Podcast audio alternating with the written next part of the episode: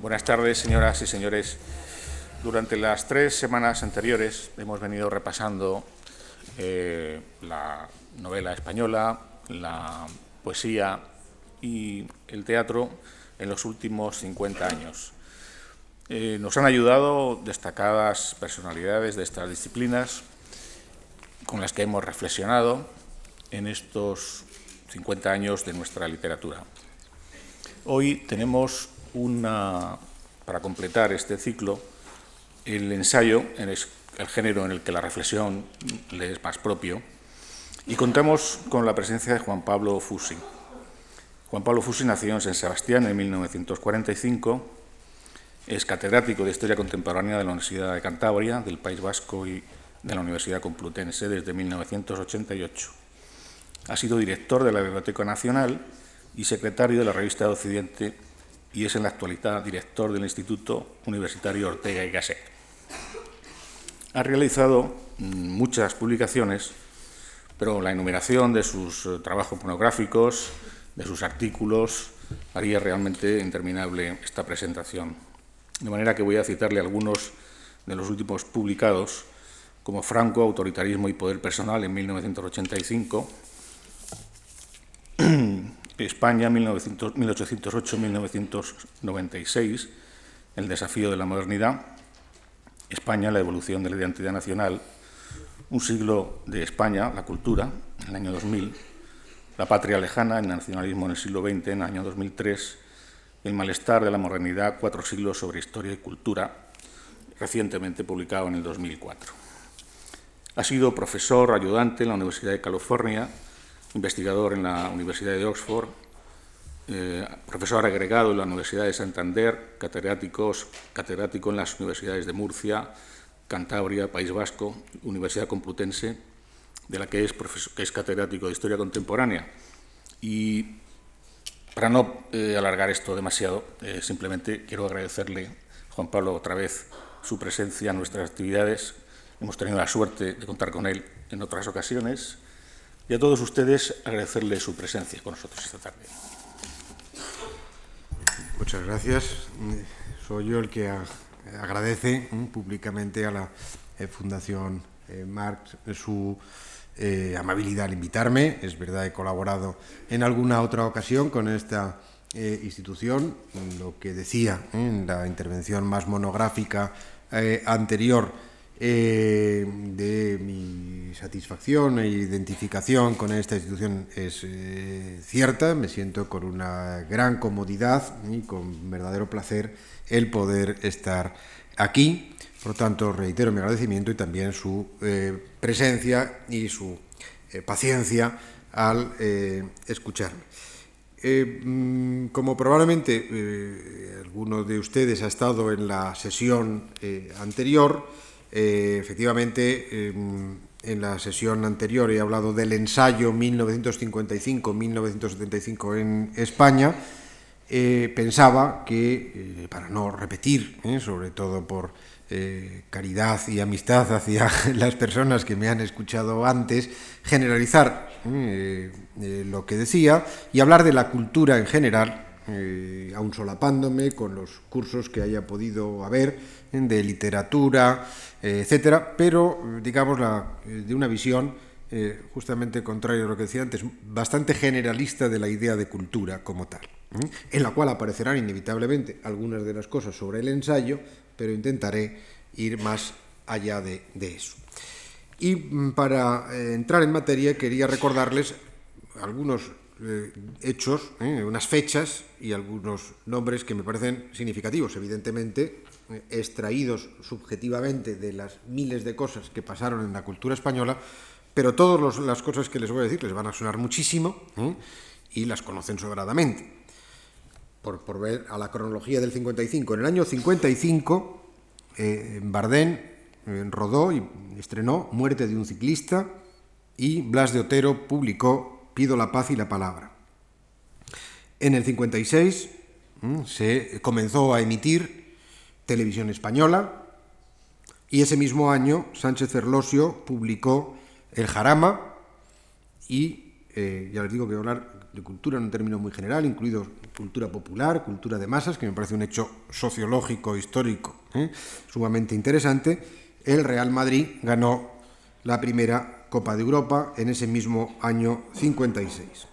¿eh? Y puesto que he hablado de Bardem, ese año se estrenó, mm, siento por Bardem, porque su película es mucho mejor, pero no tuvo ni la eh, millonésima parte eh, de, éxito el último cuplé eh, de Juan de Orduña. Saltando un poquito más, porque voy a coger cuatro o cinco primeros años, en el 62, el actual presidente de la Comunidad Galicia, don Manuel Fraga Barne, fue nombrado ministro de Información y Turismo, y al año siguiente, una vez ya en el Ministerio se autorizaron, lo citaba en el curso anterior, Revista de Occidente por un lado, Cuadernos para el Diálogo por otro, y también ¿eh? comienza una serie de políticas de apoyo al cine español. En el 65 aparecen las primeras películas producidas por un productor independiente, pero que se beneficia de esa nueva política ¿eh? de apoyo al cine español, que es Elías Querejeta.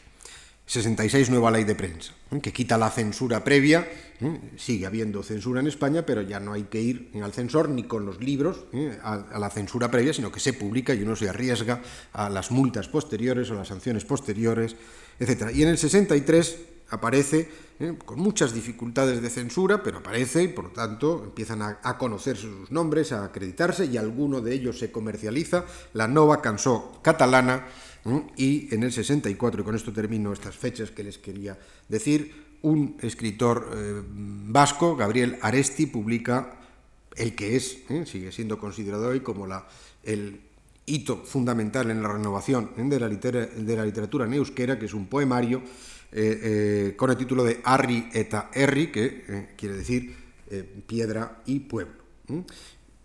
Escritor de culto, eh, minoritario, pero al cual eh, hay una referencia permanente y continua todavía hoy, en todo momento, en la historiografía, en la literatura en euskera. Bueno, pues agrupando esto, eh, estos pequeños datos que les acabo de decir, resulta que encontraríamos que en el ámbito de la literatura y de la poesía aparece, no digo que dominante, pero hay una literatura o una estética ¿eh? que jóvenes escritores y directores de cine y algún poeta, poetas están dentro de una estética del realismo social. ¿eh? He dicho Bardén y Otero, podía haber dicho Celaya, el primer José Hierro, he citado el Jarama, podía haber dicho en el 62 Tiempo de silencio de Martín Santos, o ¿eh? que están también ahí con muchas dificultades por la censura, porque sí que les afecta mucho eh, a la literatura, así como antes decía que en el ensayo muchísimo menos, pues a los hermanos Goitisolo, García Hortelano, Alfonso Sastre, que llega a estrenar algunas obras de teatro en teatros comerciales, pero que fue literalmente triturado por la por la censura, López Salinas, Martín Gaite, Carmen Martín Gaite, Caballero Bonal, todo este grupo, ¿eh? con un fuerte sentido generacional y, lazos de amistad entre todos ellos y con una ¿eh? influencia fuerte del neorealismo italiano y que eh, intentan, lo mismo en cine que en poesía, que en novela, eh, esa estética realista eh, y, y, social eh, de, muy característico de esa generación. Primero, un primer punto, por tanto, nos encontramos con una primera manifestación. Luego he citado algunas cosas de cultura de masas Eh,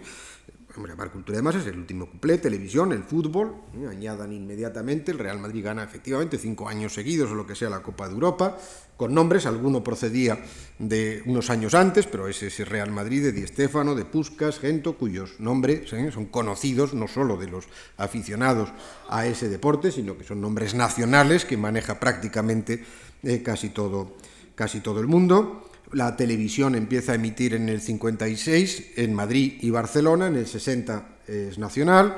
Los hogares españoles probablemente en el 60 no hay ni siquiera no llegarán ni a un 5% ¿eh? el número de hogares españoles que tiene televisión, pero a lo mejor en el 65-66, si no recuerdo mal los datos, estamos ya en un 70% ¿eh? de hogares españoles que tienen televisión y en el 70, en 10 años, no digo que al 100%, pero 90 y tantos por ciento, que es casi como el 100%, y se ha convertido en espacio de 10 años. No sé si ustedes recuerdan el nacimiento de la televisión, yo sí lo recuerdo y todavía, ¿eh? ya que decía presentador que soy de San Sebastián, pues en San Sebastián en el 56 esos primeros eh, partidos del Real Madrid se veían en la calle ante eh, tiendas de electrodomésticos que como publicidad para ellos proyectaban en televisiones las, eh, los partidos y bueno, había 200 personas, ¿eh? no la chiquillería, que entonces, si es que alguna vez he sido tal cosa, ¿eh? pues podía ser como quien, alguien como yo y mis compañeros de colegio, etcétera, ¿no? adultos, etcétera, que veían aquello. En unos pocos años, pues evidentemente, probablemente la, la de las casas de vecindad, pues el más acomodado, ¿eh? como símbolo de estatus, se había comprado una televisión, a veces ¿eh? invitaba a alguno de los amigos de la vecindad de sus hijos y podíamos tener el privilegio, y ya en el 62, 63, 64, 65, prácticamente, pues como la radio antes se convierte en un electrodoméstico más y en un instrumento de todo tipo ¿eh? de familias, de familias españolas, pero bueno, no es solo el, Real Madrid, enseguida añadan, por ejemplo, pues, la figura aquella famosa de Bamontes en el 59, que gana el Tour de Francia, en los toros, una figura que hoy llamaríamos mediática, que aparece por el 63-64 y que también a televisión le da una enorme difusión, que es el, cordobés, etc. Por tanto, una cultura de masas hecha de televisión, de fútbol, de cine, cine no ya el cine de Bardén y de Berlanga, sino eh, Orduña y, bueno, y el cine extranjero.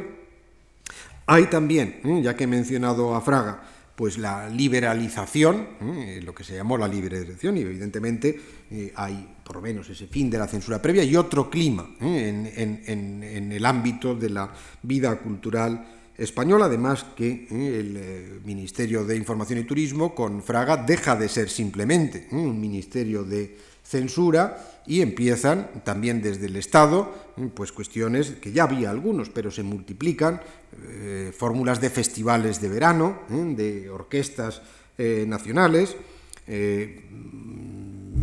sobre todo la cuestión de los festivales de verano está muy vinculado con la oferta turística y la preocupación turística del régimen de Franco, es uno de los fundamentos del turismo del desarrollo de la época de, la económica del régimen de Franco. Pasamos de unos 4 millones de turistas en el 59 o por ahí, ¿eh? allá los 30 millones y casi 40 en el 70, es decir, que en 10 años el cambio es verdaderamente eh, eh, estupefaciente, literalmente, y entre parte de la oferta, no es solamente el España es diferente y el Sol, también intentan toda esta eh, multiplicación de actividades que, repito, algunas ya existían desde antes, puesto que vuelvo a aludir, eh, nada me ha podido halagar más que la mención de mi ciudad natal, pero bueno, el Festival de Cine de San Sebastián es del 53. La quincena musical de esa ciudad, que es una de las, de las primeras y de las mejores festivales musicales de música clásica del verano es del 40. El de Santander es de un poquito eh, inmediatamente los festivales Santander, que se hacían primero en la famosa Plaza Porticada y que luego desde hace ya unos 8 o 9 años se hacen en el Palacio de, de la Música de Santander eh, pues son también, si no del 40, pues muy, muy cercanos, y algunos de Granada también, del 50 por ahí. Algo ya existía previamente, pero Fraga eh, le da un impulso muy fuerte a todo este tipo de, cuestiones. Pero vamos, sobre todo, eh, asocienlo pues, con esa eliminación de la censura previa, incluso el régimen de Franco, y esto me lleva a otra pequeña cuestión, como saben, en el año, y hablando de cine, en el año 61, una película española, pero de un director exiliado, Viridiana, gana el Festival de Cannes, ¿eh? con eh, que el régimen de, Franco eh, trata de capitalizar el éxito hasta que el Vaticano, quien sea, les comunica que esto es con una afrenta a la última cena y a la caridad cristiana, se dan cuenta, se enfurecen, pero el cine de Buñuel en unos pocos años, después del incidente Viridiana, desde el 64-65, empieza ya a verse, ¿eh? por lo menos en lo que Fraga autoriza, que son unas salas de arte y ensayo, que autorizaba pues, la eh, emisión o la, proyección durante unos pocos días de películas fuera de los grandes ¿eh? sectores comerciales y inversión original, y cine político, cine de, autor, ¿eh? cine culto, orientado evidentemente a las minorías universitarias, etcétera, no al gran público, se autoriza también, ¿eh? y el cine de Buñuel, después del incidente, eh, Y hay, luego el propio Buñuel acaba rodando alguna película de las últimas como Tristana en España. Estoy hablando ya de años 69-70, no es después de, de, Franco. De manera que liberalización, ¿eh? una cierta recuperación también de, de, parte de la cultura del exilio y luego lo que les decía de la Nova Cansó o de Arrieta Erri, ¿eh? de Aresti, pues bueno, aparecen también manifestaciones de culturas particularistas, ¿eh? de la catalana en este caso y vasca, eh, además, ¿eh? quienes hayan eh, asistido a la, a la conferencia anterior, pues Vicens Vives está renovando la historiografía española desde con esa perspectiva de regionalización de la historia de España, pero está también pues figuras muy conocidas en ese momento como Tapies o en el caso vasco ya han ganado bienales de Venecia, de, de, o han sido premiados o de Sao Paulo, pues los entonces relativamente jóvenes, Oteiza y Chida, de manera que ahí estamos ya, evidentemente, esto es también ¿eh? el régimen, esta gente es independiente del régimen de Franco. El régimen de Franco se mm, cuidaba muy bien de, publicar, ¿eh? escultor español premiado en Sao Paulo con grandes titulares. Trató siempre de capitalizar ¿eh? los éxitos individuales ajenos ¿eh? a cualquier preocupación oficialista de muchos escritores o de cineastas y eh, artistas españoles de cara ¿eh? a su propia propaganda, diciendo pues qué dictadura, si hemos ganado el Festival de Sao Paulo, nos han premiado en Cannes o Chillida no hace más que recibir recomendaciones y los mejores pabellones de las exposiciones se dedican a él. Por tanto, eso. Pero ¿qué es todo? Mm, todo esto es suficiente para pensar que la cultura eh, bajo el franquismo o durante el franquismo en los 60, pues está ya bastante lejos, bastaría esas indicaciones, de una eh, cultura eh, católica y cultura falangista y con una censura durísima, tanto mm, religiosa, moral, como, como política. Y nos pone en la pista de algunas de las ideas que, hablando del ensayo, se pueden generalizar. Que el franquismo ¿eh? iría perdiendo, si no había perdido la batalla de las ideas, y si quieren añado ¿eh? a esa expresión, que prácticamente ¿eh? lo que queda de cultura franquista es esta cultura de masas, que sirve como una especie de, de cordón sanitario para el régimen de Franco, una cultura de evasión y de entretenimiento muy popular y muy atractiva, y que es un vehículo de acomodación de la sociedad al al contexto en el, en el, que vive y que tiene muchas manifestaciones y que paralelamente a eso eh, la cultura, la alta cultura, la cultura universitaria, la cultura académica, la cultura eh, literaria exigente y etcétera, pues se, se, conquistaría, había comenzado a conquistarse y se terminaría de conquistar más, pues eh, lo que podemos llamar, o decía antes y repito, pues espacios de libertad dentro del régimen en los años 60 ¿eh? Eh, aparecen o se modernizan o aparecen o se crean nuevas o, se actualizan y por tanto adquieren ¿eh? un, sesgo distinto editoriales como Alianza Editorial, Seis Barral, que no renuncian de ninguna manera a la comercialización más eh, más abierta al mercado y más eh, ambiciosa, pero que eh, ponen a su frente de sus colecciones a intelectuales significados que tienen una evidente intencionalidad paralela, política, cultural o lo que fuese, y que van creando unas colecciones que no las hacen muy diferenciadas, ¿eh? Si uno eh, lee el catálogo, por ejemplo, de Alianza o Seis Barral, coge uno el catálogo de Penguin en Inglaterra o de Gallimard en Francia o de Inaudi en italiano, y en Italia se parecen muchísimo. ¿eh? Se parecen muchísimo. Esas paradojas que se producen en el régimen de Franco, donde el, aislamiento no es tan grande, el régimen de Franco es muy duro con aquello que pueda entender como que en cine o en literatura que pueda ser ofensivo para la moral católica o desde luego explícitamente político antifranquista, pero ¿eh? Eh, en todo lo demás, que es el 90%, pues realmente eh, lo, admite, lo tolera, no entra más que a través de la sanción a posteriori cuando le, cuando le parece que es excesivo lo que se ha publicado, pero en general deja que estas editoriales vayan funcionando con eh, cierta, eh, cierta libertad tolerada. No así les decía el caso de Sastre, porque el teatro, eh, el teatro es muy pocos teatros los que hay en... El teatro está reducido prácticamente a unos 18 o 20 teatros de Madrid, a otros 12 o 13 de Barcelona y luego teatros de verano, y por lo tanto, digamos, ahí sí puede eso, a pesar de que no tiene la fuerza social en el teatro que tiene el cine, pero desde luego hay un control muy rígido porque hay que producir una obra, es un teatro comercial muy controlado, no es lo mismo que la producción masiva de libros de una editorial o de, o de otra.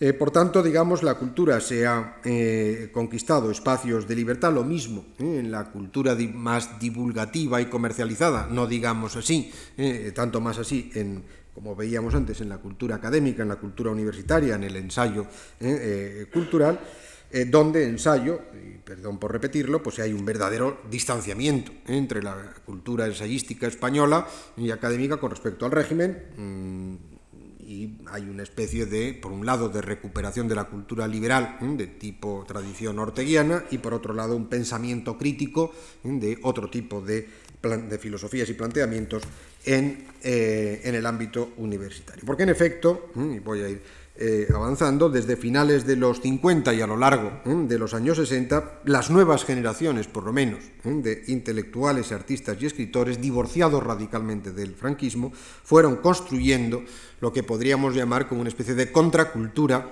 eh, crítica y, en buena medida, en la medida que pudieron, libre. He mencionado Bardén, Bardén y Berlanga, Muerte de un ciclista y Calle Mayor, Bienvenido Mr. Marshall, Plácido y el Verdugo. Yo creo que son cinco películas espléndidas. Luego cada uno es lo que puede, hace lo que puede, son desiguales la producción posterior, pero indudablemente ¿eh? estas cinco películas distintas entre sí, eh, magníficas películas, lo que hay detrás es la introducción de las formas del cine neorrealista italiano en España y con la misma eh, intencionalidad eh, política y social y cultural que había tenido el neorrealismo italiano de la posguerra.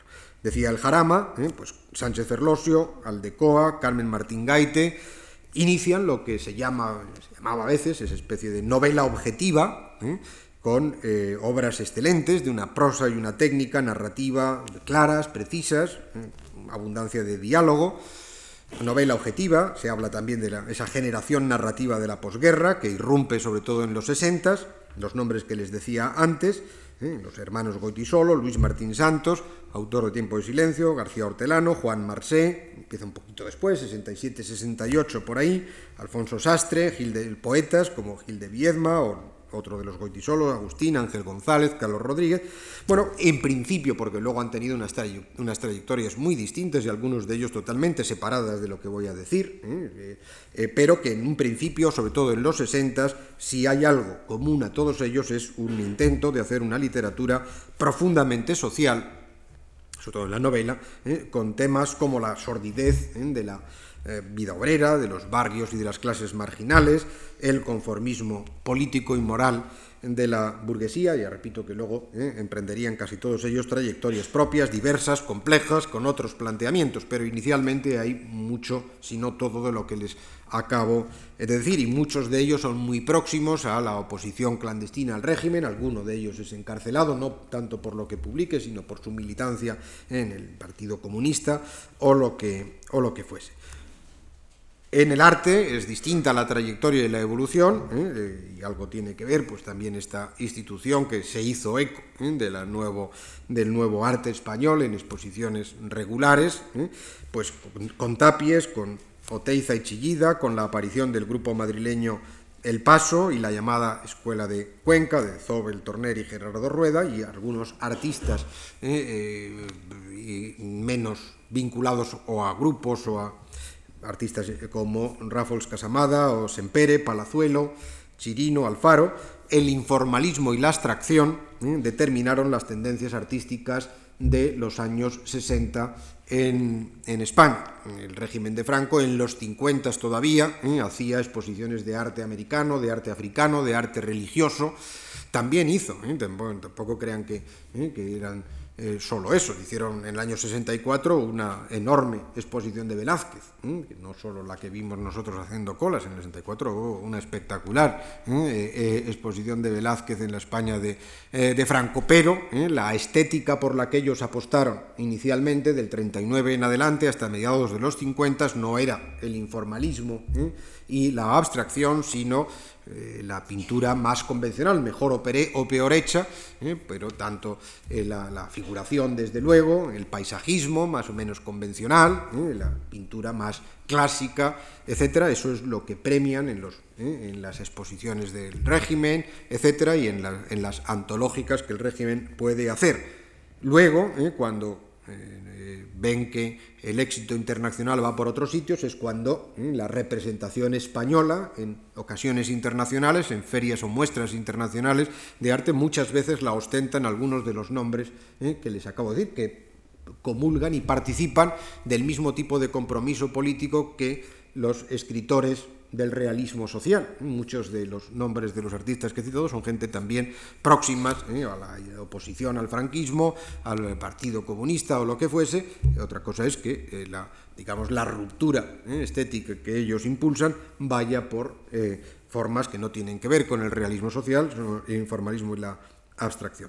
En música, lo que se ha llamado la generación del 51, Cristóbal Halter, Luis de Pablo, Bernaola. García Abril, introdujo ¿eh? las formas pues, más audaces de la, de la, de la vanguardia con eh, protestas del público, eh, que no entendía y se irritaba. Algunos de estos, hay que repetir lo mismo que les decía, tienen encargos oficiales del propio Ministerio de Información y Turismo con Fraga, encargos de obras para estrenar alguno de esos, de esos festivales. Es evidente ¿eh? que algunos de ellos también estaban ¿eh? muy metidos en actividades de tipo político, sobre todo Luis de Pablo, lo que fuese, y que están muy separados de lo que es la, eh, lo que entendemos y se entendía por, por, por oficialismo franquista, pero que coexisten, conviven, sobreviven, ¿eh? se eh, adaptan o lo que fuese y estrenan sus obras eh, muy minoritarias, evidentemente en este tipo de composición musical dentro de aquellos años 60. Y antes mencionaba el caso de Querejeta, que aprovechó en la liberalización que supuso la llegada de, entre comillas, liberalización de Fraga y Iribarne en el 62 al Ministerio de Información para lanzar lo que se llamó así desde el primer momento el nuevo cine español, muy diezmado por la censura, limitado sus estrenos muchas veces a los sectores, eh, a los canales o circuitos que se llamaban de arte y ensayo, es decir, que siete días o lo que fuese nada más en pantalla, pero que eh, tiene también un fuerte reconocimiento, desde luego internacional y dentro de España, de los eh, círculos de la oposición, de la vida universitaria, etcétera. La caza ¿eh? de Carlos Saura, Nueve cartas a Berta, de Basilio Martín Patino, quizás esos dos son inicialmente ¿eh? los más, las dos películas de más éxito y de más prestigio de este nuevo cine español. Enseguida, El espíritu de la colmena, en el año 73, de Víctor Erice, a mi gusto una obra maestra, un film de una belleza poética intensísima y que al hilo de el análisis del mundo imaginario infantil lo que hacía Erice es recrear alegóricamente el clima claustrofóbico de la Castilla de la posguerra. Como también ya he dicho, la liberalización de los 60 pues, permitió la aparición de revistas y editoriales liberales y de oposición, Cuadernos para el Diálogo, promovido por Ruiz Jiménez, Triunfo, que era una revista eh, de divulgación cinematográfica y de sociedad, y que se reconvierte bajo con la colaboración de Aro Teglen, César Alonso de los Ríos, Víctor Márquez eh, Reviriego, fundamentalmente ellos fueron los eh, tres pilares del cambio, se reconvierte a una revista de política internacional, de política española, no le permitían, y, de, y con muchas críticas de libros, le permitían decir poco, eh, pero evidentemente en sus críticas y comentarios de la política internacional pues todo el mundo leía comentarios de política interior de española, eh, Alianza Editorial, Seis Barral, Ciencia Nueva, en el año 68. revista de Occidente, la revista que fundara Ortega en el 23 y que reapareció en el 63 de la mano de José Ortega Espotorno y Paulino Garagorri, el grupo de intelectuales vinculados a Ortega, Marías, Garagorri, Maraval, Díaz del Corral, Laín, Aranguren, etcétera, eh, prolongó evidentemente el pensamiento orteguiano. Eh, Julián Marías eh, publica una serie de libros importantes, sobre todo en el año 70, Antropología Metafísica, perdón a los que repita, algún, algo tengo que repetir de la intervención anterior, Caro Baroja publica en los 60 Las Brujas y su Mundo, El Carnaval, Vidas Mágicas, e Inquisición, esos libros y muchos otros más, ¿eh? libros de erudición pasmosa que revisaban tópicos, prejuicios y falsedades sobre la identidad española en la historia. Aranguren, antes he citado unos libros, añado otros, El marxismo como moral del año 68, La crisis del catolicismo del año 69, en sus propias memorias y esperanzas españolas del 69, con esa idea central de la relación entre ética y política y de la moralización de la política, que era eh, casi por definición una denuncia implícita de todo lo que el franquismo eh, significaba. Alguien que eh, entiende la política como una forma de moralización de la sociedad, pues es evidente que su divorcio. Y desde los 60 se fue permitiendo gradualmente la recuperación, parte de la recuperación de la cultura de recuperación, recuperación parte de la cultura del exilio he dicho el cine de Buñuel, pero Alianza Editorial edita Ayala, ¿eh? edita Rosa Chacel, y estoy hablando del 66, 67, alguno de ellos vuelve a España ¿eh? y se establece otra vez aquí, o no vuelve, pero mm, bueno, es, eh, digamos, adaptado de alguna, de alguna manera por el, por el propio régimen, Sender, etcétera, y por tanto empieza a aparecer, a reaparecer cultura del exilio, libros, novelas, etcétera, que gente en el exilio había ido publicando y que ahora se reeditan en, en España.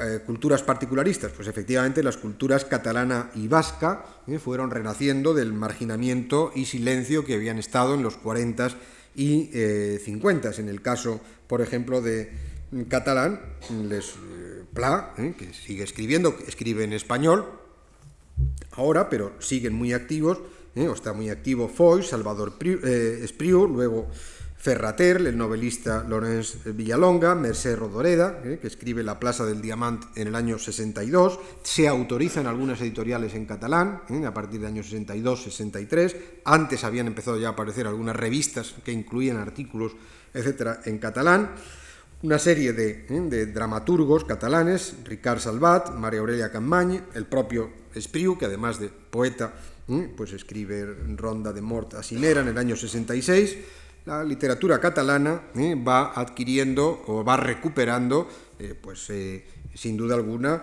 la importancia que había tenido en algunos de sus mejores momentos. Se añaden a eso que el, dinamismo del mundo artístico catalán, con la figura de Tapies, la vigencia de la historiografía de, de Vicens Vives, y la historia, la historiografía, la escuela historiográfica por él creada, la aparición mm, que decía en el año 63 del movimiento Nova Cansó, editoriales y revistas en lengua catalana, Serrador, Oriflama, Ediciones 62, Novaterra, algunos son un poquito anteriores, pero ahora van a tener mucho más fuerza, pues bueno, en todo esto empieza a revelar eh, eh, lo mismo, la existencia de una cultura catalana propia y particularizada.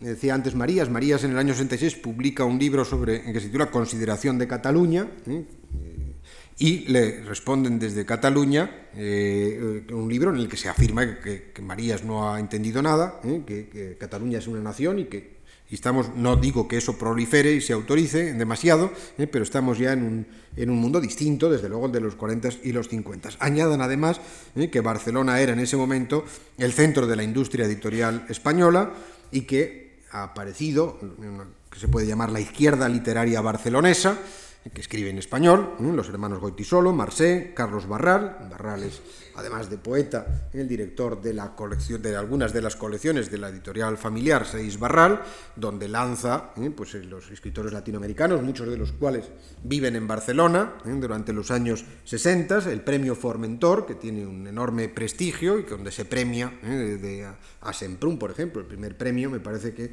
que se da en el año 63-64, se premia a Jorge Semprún, público español ¿eh? no lo debía saber, todos los que estaban en el secreto de la política sabían ¿eh? que quién era Sempruno, quién había sido, ¿eh? que había sido uno de los líderes de la, em, del Partido Comunista. Cuando yo llegué a la universidad, si les vale, jovencito y que no sabía nada de todo esto, y uno había, había que mover la cabeza para hacer ver que uno estaba en el secreto y que no era simplemente un provinciano que llegaba de fuera, se hablaba, por lo menos en Filosofía y Letras de Madrid y en Derecho, de los semprunistas, ¿eh? con desprecio porque habían dejado al Partido Comunista.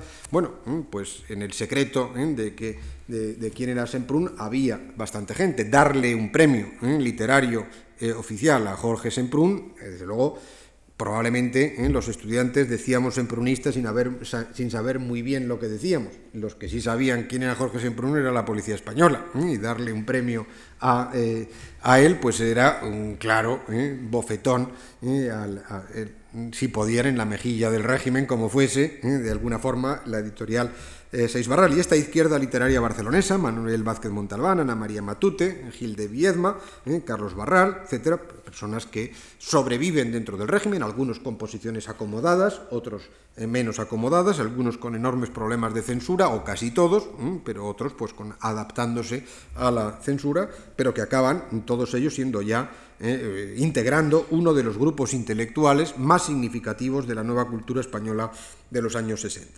En el País Vasco, además de lo que he dicho de eh, Arrieta de eh, Aresti, en el año 63, Oteiza, eh, escultor que además escribe, publica un libro que se sigue reeditando en el País Vasco, que fue un verdadero eh, bombazo allí, que se, titula Cuscuetanden, que es un libro muy polémico que quiso dar base teórica a lo que ya empieza a aparecer entonces, con él mismo y con Chillida, como una nueva estética vasca, una estética vasca que no tiene ya nada que ver con la pintura regionalista de principios de siglo de los vascos. Esta es una eh, eh, estética vasca o una, un arte vasco volcado a la experimentación y a la vanguardia, bastan esos dos nombres, que surgen en los 50, a, cuyos nombres, a cuyo frente figuran Oteiza y Chillida, pero también Néstor Barterrechea, Larrea, Mendiburu, Ricardo Ortega, escultores, en el año 66 se constituyeron los que se llamaron los grupos de escuela vasca, que son pintores, fotógrafos, eh, em, escultores, unos en Vizcaya, otros en Guipúzcoa, con nombres eh, vascos, gente muy conocida, casi todos ellos, eh, que han seguido y algunos, muchos de ellos viven todavía y siguen trabajando, eh, Ibarrola, Zumeta, Sistiaga, Ruiz Valerdi que murió, eh, Ramos Uranga, Javier Urquijo, eh, Alberto Sommer, el fotógrafo, esta gente agita bastante el panorama vasco con esos grupos de escuela vasca. Aparece también el libro de Piedra y Pueblo de Gabriel Aresti al que me refería antes. El filólogo Coldo Michelena impulsó desde principios de los años 60 los esfuerzos de unificación de lengua de la lengua vasca y aparece también eh, un grupo de cantautores que no tuvieron fuera del País Vasco eh, la importancia de la nova cançó catalana, pero que en el País Vasco fueron eh, súper conocidos y que siguen muchos de ellos en activo. Miquel Laboa, Xavier Lete, Lourdes Uriondo, etc.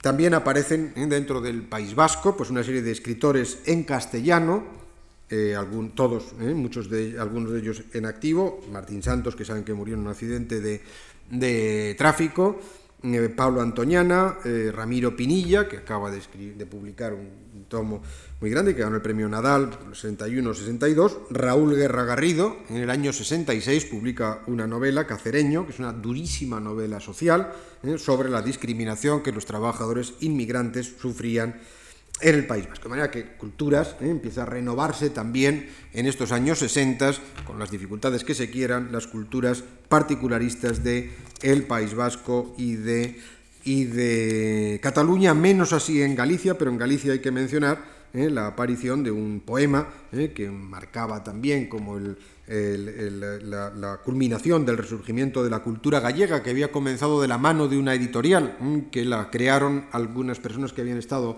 unos años en la cárcel y que crean la editorial Galaxia y que empieza a publicar libros de historia y libros de eh, literatura y, creación en gallego, el del año 64, que, 62, que es sumamente conocido y que otro hito de la literatura contemporánea gallega es el gran poema de Celso Emilio Ferreiro Longa, Longa Noite da Pedra, bueno, que se publica en gallego, que se distribuye muy mal fuera, de Galicia, pero bueno, es eh, conocido finalmente y que reconocido por lo menos por la cultura crítica y de oposición como un eh, acontecimiento literario que sanciona esa recuperación también de la cultura gallega. Como decía al hablar del ensayismo, paradójicamente, en los años 60, el marxismo, la filosofía más detestada por el franquismo, del que la generación, esa novela, ¿eh? esa literatura del realismo social es muy próximo a la impronta ¿eh? del marxismo en el ensayo y en la historia y en la filosofía, pues impregnó, decía el marxismo,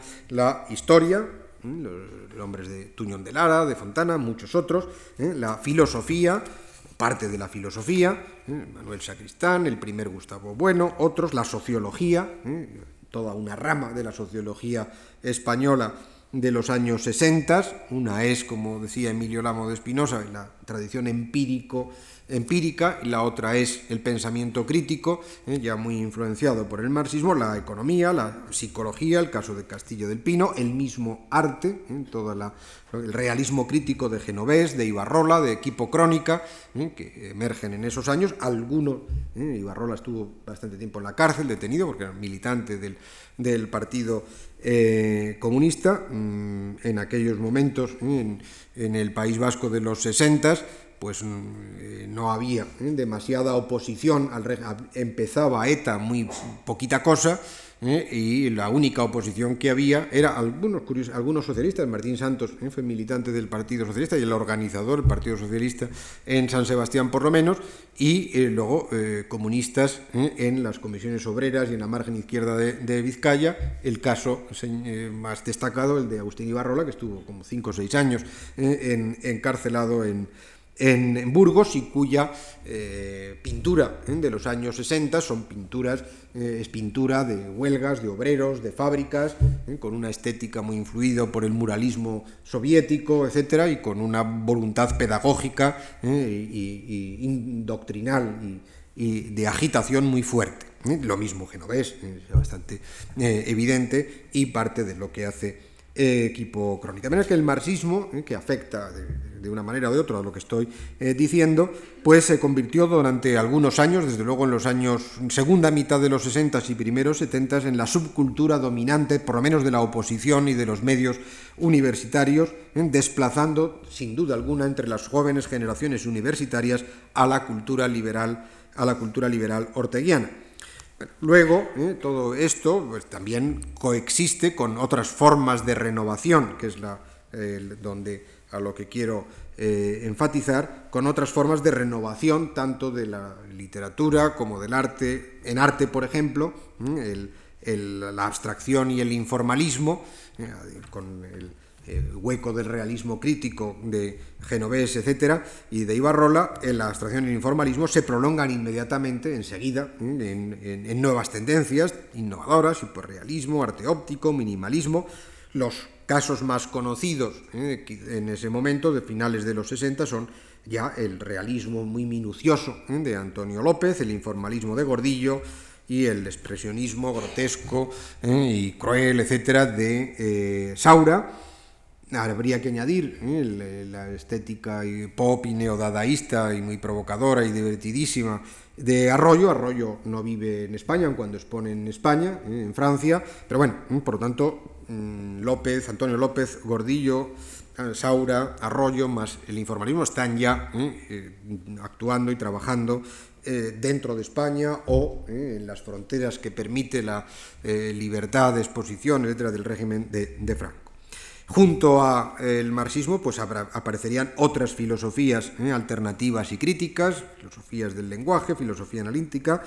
Principios de los 70, dos muy jóvenes entonces, jovencísimos filósofos, 70, en el año 70 publican sus primeras obras, Fernando Sabater, 1970, Nihilismo y Acción, y Eugenio Trías, ese mismo año, el... Eh, la filosofía y la vida, me parece que titula el primer libro, que son eh, dos libros indisimuladamente y abiertamente neonicheanos, con eh, citas continuas de eh, la filosofía de Nietzsche o de, o de la línea de, y también esa literatura del realismo social, pues a partir del 67, el 67 se publica Volverás a región de Benet, que eh, introduce pues, otro tipo ¿eh? de prosa densa y metafórica eh, en la literatura española y que tendría una enorme influencia en un pequeño grupo de escritores muy jóvenes que empiezan a publicar 70, 71, 72, Gelbenzu, Molina Foix, Félix de Azúa, Javier Marías, Y un gran éxito, eh, por lo menos crítico, es la aparición en el año 70 ¿eh? de los llamados poetas novísimos, de los nueve poetas novísimos, que lanza el mismo crítico Castellet, ¿eh? que había hecho una antología de la literatura social muy comentada y muy polémica y muy censurada por la censura, muy triturada por la censura en el año 62, y que ahora lanza a Jim Ferrer, a Guillermo Carnero, Leopoldo María Panero, a algunos jóvenes poetas que abren la poesía, igual que los otros, eh, la novela, hacia formas más renovadoras y de mayor libertad expresiva. Dicho de otro modo, eh, el franquismo creo que se puede decir que fue perdiendo, si no había perdido ya, en eh, la batalla de las ideas, desde principios de los 60, eh, en el 70 Aranguren dice, y repito lo que he dicho, pero me parece una buena expresión, aun cuando injusto y no necesariamente totalmente cierta, pero por lo menos significativa de lo que se piensa, aun cuando no sea exactamente cierto, que dice él que la, que la cultura el establishment cultural en España, dice Aranguren, es la cultura liberal orteguiana. ¿eh? De ser verdad eso, en cualquier caso, es la, cultura eh, establecida, no la cultura oficial, ¿eh? que no tiene nada que ver con no la cultura del régimen de Franco, sino gente que se ha conquistado prestigio, libertad, ascendencia, autoridad por la valía de lo que han estado haciendo. por tanto, digamos que desde principios de los 60, en todo caso, la, eh, hay una recuperación, como les decía antes, de esa cultura liberal de herencia orteguiana y la cultura que podemos llamar crítica, eh, por un lado se radicalizaba, por otro lado se iba regionalizando, no solo en Cataluña. Y en el País Vasco, también acabo de citar eh, el caso de Galicia, de Lunga Noite da Pedra, de la editorial Galaxia y muy pronto, además en el 71 o 72, Mm, eh, José Manuel eh, mm, Beiras, el que fue ha sido principal inspirador ¿eh? del, del, bloque nacionalista galego, publica El atraso económico de Galicia, un libro que tuvo muchísima influencia en los medios gallegos, un análisis muy marxistizante del subdesarrollo de Galicia por las estructuras económico-sociales de la, de, la, de la región. Desde mediados de, los 60, eh, yo creo que al régimen de Franco no le quedaba eh, sino la cultura de masas hecha de deporte, toros, cine, teatros comerciales, literatura de bestsellers, radio y desde 1956-60 la eh, televisión, de lo que les quería hablar un poco para ir terminando. televisión les decía que se creó en 1956, para los que sean aficionados a cronologías eh, anecdóticas. Las instalaciones de Prado del Rey se eh, abrieron en el año 64 y el segundo canal eh, comenzó a emitir en el año 66.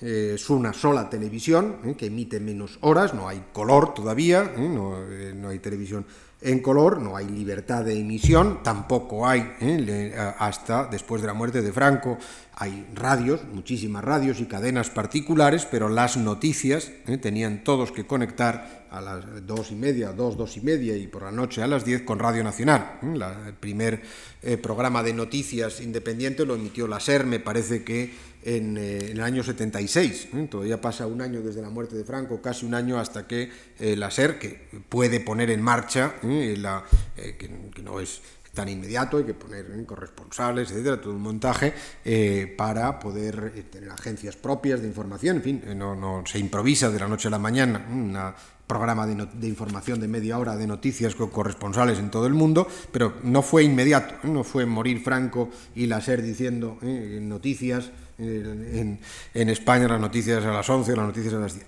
la televisión, eh, por tanto, las radios eh, no, había, no tenían esa, esa, libertad, la televisión mucho menos, eh, muy controlada de, mm, en la información política y en la divulgación. Es una televisión que políticamente funciona por consignas. Directamente se lee lo que el ministro de Información y Turismo diría al director de televisión que hay que decir y, en qué orden y con qué imágenes y cuántos minutos aparece su excelencia el jefe del Estado votando un barco en un astillero o inaugurando otro pantano o lo que fuese, y así sucesivamente. Si había habido algún conflicto interno en España, todos ustedes recordarán que entonces aparecían huelgas por todo el mundo. Si había habido algún accidente, pues muchos más accidentes por ahí fuera, siempre con la idea de que esto era muy normal y lo que aquí podía pasar como algún accidente por ahí fuera, ¿eh? Eh, era muchísimo peor todo lo que estaba ocurriendo. Si en algún momento había un incidente político grave, pues volvía ¿eh? la propaganda oficial a recordarnos las quemas de iglesias en la República,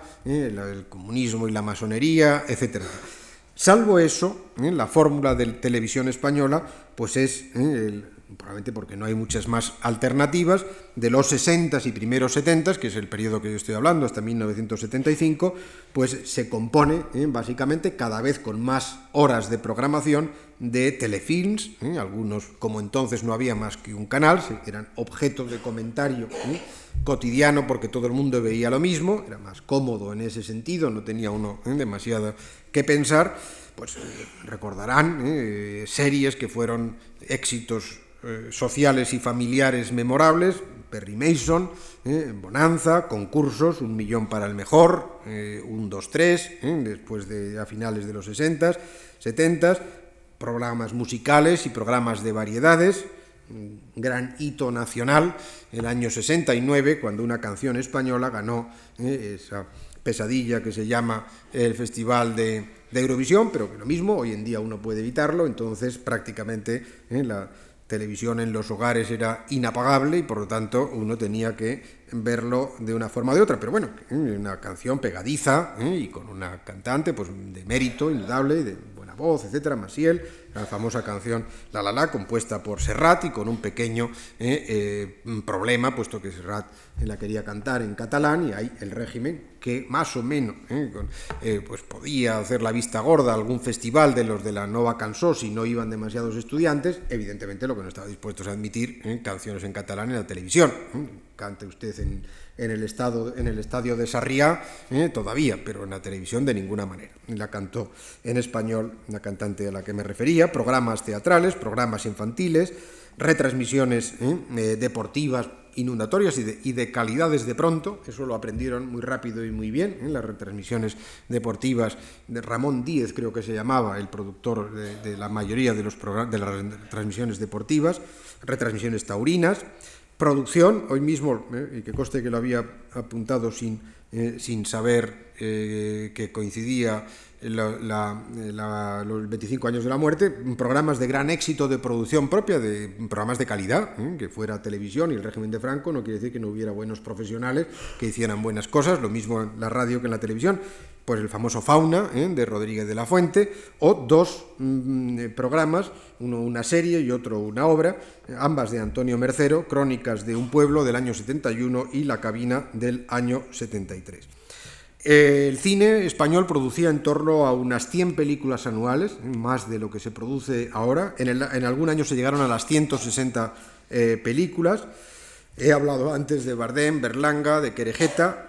ninguna de esas películas eh, fueron el verdadero éxito de la época que le estoy hablando. El gran éxito español del 65 al 75, y sigue siendo uno de los 8 o 10 éxitos de taquilla de toda la historia del cine español fue No desearás eh, al vecino del, del quinto. Mm, en el cine popular triunfaban eh, o españoladas de ese tipo o eh, bueno, pues spaghetti westerns, muchos de ellos producidos en España, cine norteamericano, por supuesto. ya he comentado antes en la popularidad evidente del fútbol, antes de, la democracia, durante la democracia y después de la democracia, esto ¿eh? es inamovible. Los 60 ¿eh? son la época dorada ¿eh? del Real Madrid, que prácticamente gana todo el campeonato nacional durante toda la década, del 60 al 70 y muchos campeonatos en Europa. Y en el 64 otro hito memorable en la historia del régimen de Franco, España ganó ¿eh? la Copa de Europa de selecciones nacionales, ganando por dos goles a uno, nada menos ¿eh? que a la Unión Soviética en Madrid, que parecía pues una ¿eh? reivindicación de la guerra civil española y de la derrota del, del comunismo. La televisión, bueno, los demás deportes, eh, pues eran los habituales y tradicionales y clásicos españoles, porque eh, uno, si abren ustedes la periódicos, si no lo han hecho, eh, de la República, cuando se proclama la República el 14 de abril, pues que verán ustedes que era un, martes, ese domingo había habido fútbol, no era la popular de ahora, pero ya aparecen fotos de, los partidos del domingo en la, y los toros eran sumamente populares en la, en la época republicana y si acabo ¿eh? de decir que no desearás al vecino del quinto, que es el gran éxito del 65-74, ya que hablo de la, de la República, el, gran, gran éxito es Las Leandras, ¿eh? de Celia Gámez, la revista, con canciones muy eh, pegadizas como El Pichi, que se estrena en el año 31, etc. Por tanto, en nuestro país siempre han eh, habido e, ese populismo cultural que lo hay en muchos otros países. El nuestro tiene unas características, las que sean, eh, pero no es solo todo esto consecuencia, ni tampoco el fútbol, eh, invención del anterior jefe del Estado eh, general Franco. Lo que sí hay es novedad, por lo tanto los deportes tradicionales siguen siendo el ciclismo, el boxeo, en fin, estos, lo que la televisión introduce algunas novedades en la cultura de masas deportiva, por ejemplo el tenis. El tenis se convierte con la televisión de, eh, y la aparición ¿eh? de una serie de jugadores de gran éxito, Santana, Jimeno, los hermanos Arilla, etcétera, de ser un deporte absolutamente minoritario, ¿eh? de élite, eh, de clases muy altas, a ser un deporte, si no de práctica popular, si de, eh, digamos, de espectadores, muy popular para los espectadores.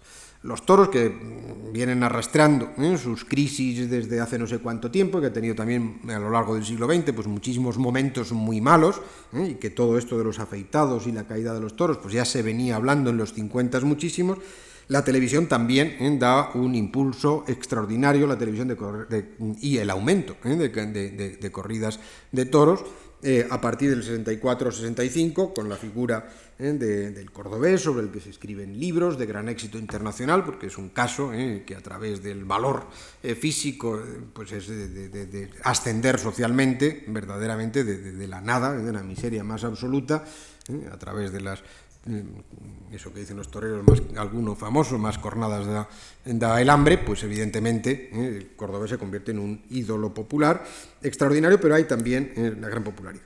El teatro, les decía, pues está reducido a Madrid y Barcelona, eh, prácticamente algunos teatros nacionales subvencionados, no tiene la proyección social, evidentemente, de los otros aspectos que estoy diciendo.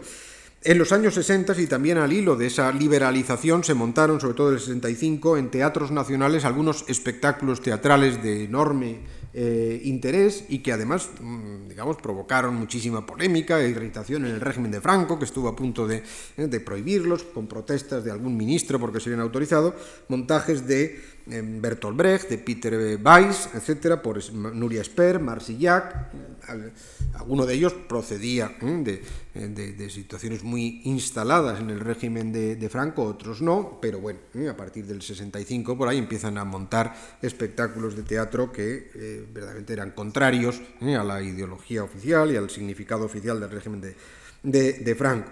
Buero Vallejo, que había estado en la cárcel siete años y condenado a muerte o lo que fuese, y que había comenzado a estrenar eh, eh, con muchas dificultades en los finales de los 40 y principios de los 50, ahora se convierte en un autor de teatro comercial, siempre con un teatro de ideas, mejor, peor, lo que sea, pero es casi como, digamos, una eh, parte de lo que eh, el límite ¿eh? de tolerancia del régimen de Franco en el teatro en el teatro oficial, Tragaluz, La llegada de los dioses, son obras de bastante éxito que se mantienen meses en cartel. aparece el joven Gala con una primera obra de un teatro poético muy un poco artificioso y amanerado, mm, con una primera obra la más acertada si me permiten y no lo dicen desde ahí, ¿eh? la única acertada de toda su producción, que fue Los Verdes Campos del Edén, ¿eh? que estuvo muchísimo tiempo en cartel y que le dio muchísimo prestigio etcétera. Bueno, pero con todo, y luego eh, hay un cierto tipo de teatro convencional, eh, en línea eh, neo-benaventina, de teatro, de drama de la burguesía, etcétera, pero con algunas obras buenas y bien hechas. Por ejemplo, el, el, proceso del arzobispo Carranza del año 64 de José Calvo Sotelo.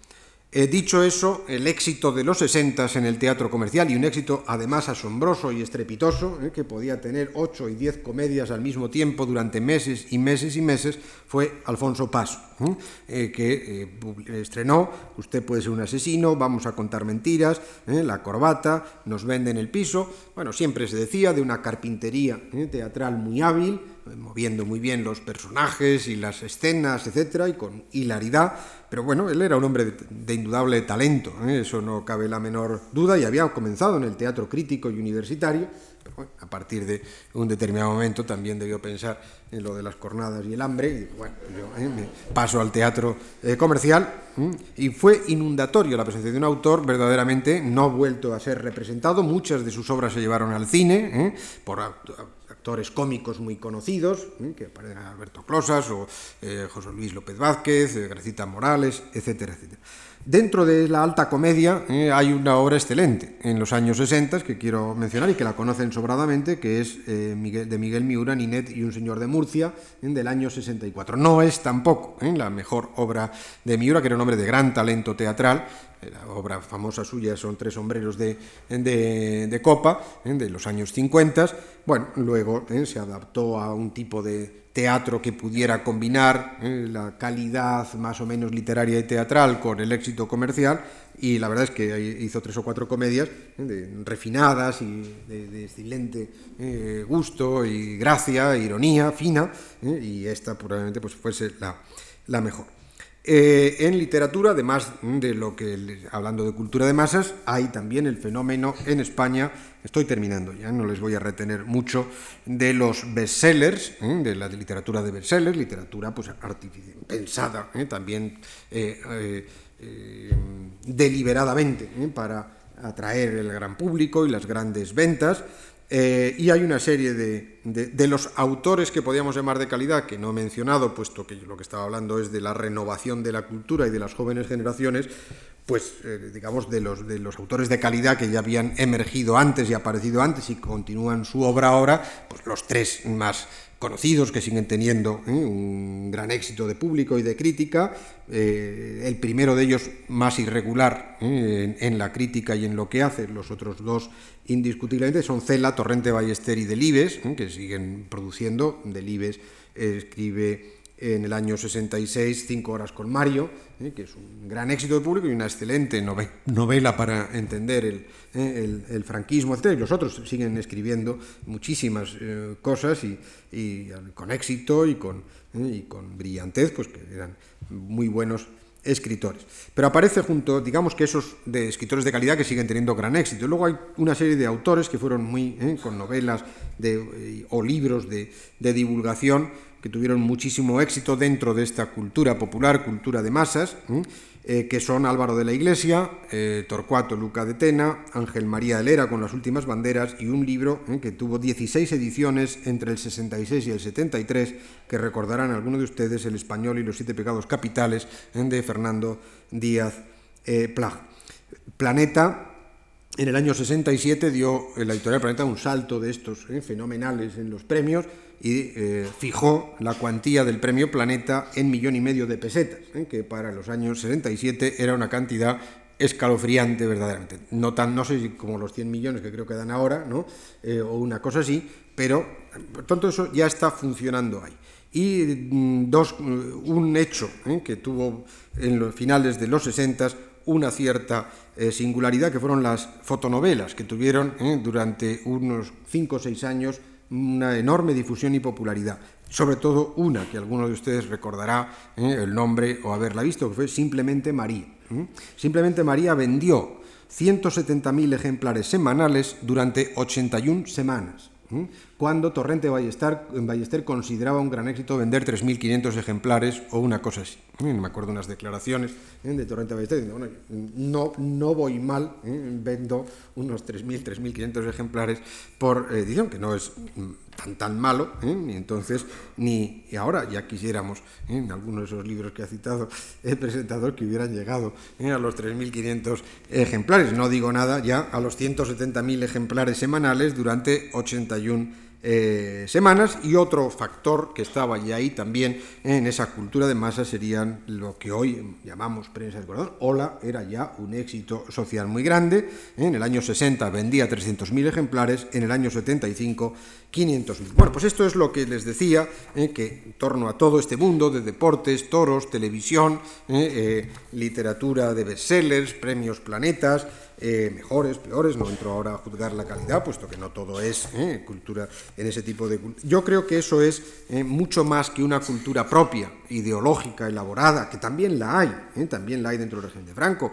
Eh, el que luego sería ministro de Obras Públicas, Fernández de la Mora, pues publica eh, algunos libros, Ortega y el 98, o el, Crepúsculo de las Ideologías en el año 65, Emilio Romero, que era el director eh, del de Pueblo, pues tiene varios libros de éxito y algunas novelas, en el ABC estaba refugiado lo que podríamos llamar la cultura liberal monárquica, autores relativamente eh, clásicos, pero de, cierta, de, indudable calidad, por poner un ejemplo que todos ustedes conocen, pues Pemán, que, que también eh, es eh, es autor de teatro, algunas obras muy ideologizadas, etcétera, pero también tiene dos o tres comedias ¿eh? de alta comedia refinadísimas, verdaderamente exquisitos y que se ven con, con gracia y con gusto, etcétera.